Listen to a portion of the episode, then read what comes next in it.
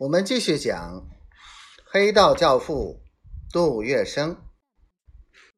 忍他人所不能忍的人，才是能取他人所不能取的大智之士。杜月笙能忍，而且会忍，不但让范回春为之叹服，还能让对手就范。这一点是他人所不能比的，也是杜月笙能够在上海滩称王称霸的重要原因。这一天，杜月笙的酒宴摆得十分隆重。且不说上等鱼翅席，就是陪客都是轻易请不动的上海青帮大亨高世奎、樊锦，全都被他拉来作陪。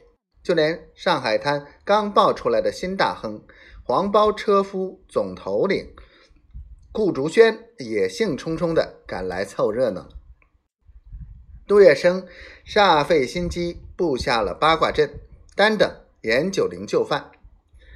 偏偏半途遇到了马谡失街亭，这次又未如愿，搞得几乎下不了台。毛病就出在了这个顾老板身上。顾竹轩是个江北盐城人，当年江淮一带连年灾荒，盗匪遍野，每逢一次灾年。都有大批难民乞食逃荒，会有不少灾民流入上海。男的拉黄包车剃头擦背，女的进窑子苦度余生。没几年，流入上海的苏北灾民竟达一百万之众。这些人备受歧视，杂居在棚户区，被称作下之角。但是他们抱成一团，发愤图强，不惜一切手段的谋生存。顾竹轩就是他们的帮主，他手下拥有八千多余包车夫，这些兄弟个个愿为他卖命。这时，血气方刚的顾老板正在势头上，仗着人多势众，又且横跨了三个租界，连杜月笙也不放在眼里。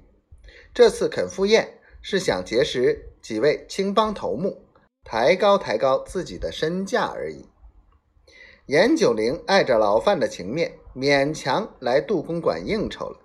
但是酒席上的宾客各怀心胎，话不投机，这一鱼翅席吃得冷冷清清。顾竹轩口直心快，菜还没上完，便离座起身，对严九龄说：“大家吃闷酒，不如上赌场开心。老九，我们走吧。”说毕，他将油嘴一抹。长袍一撩，大大咧咧的走出了客厅。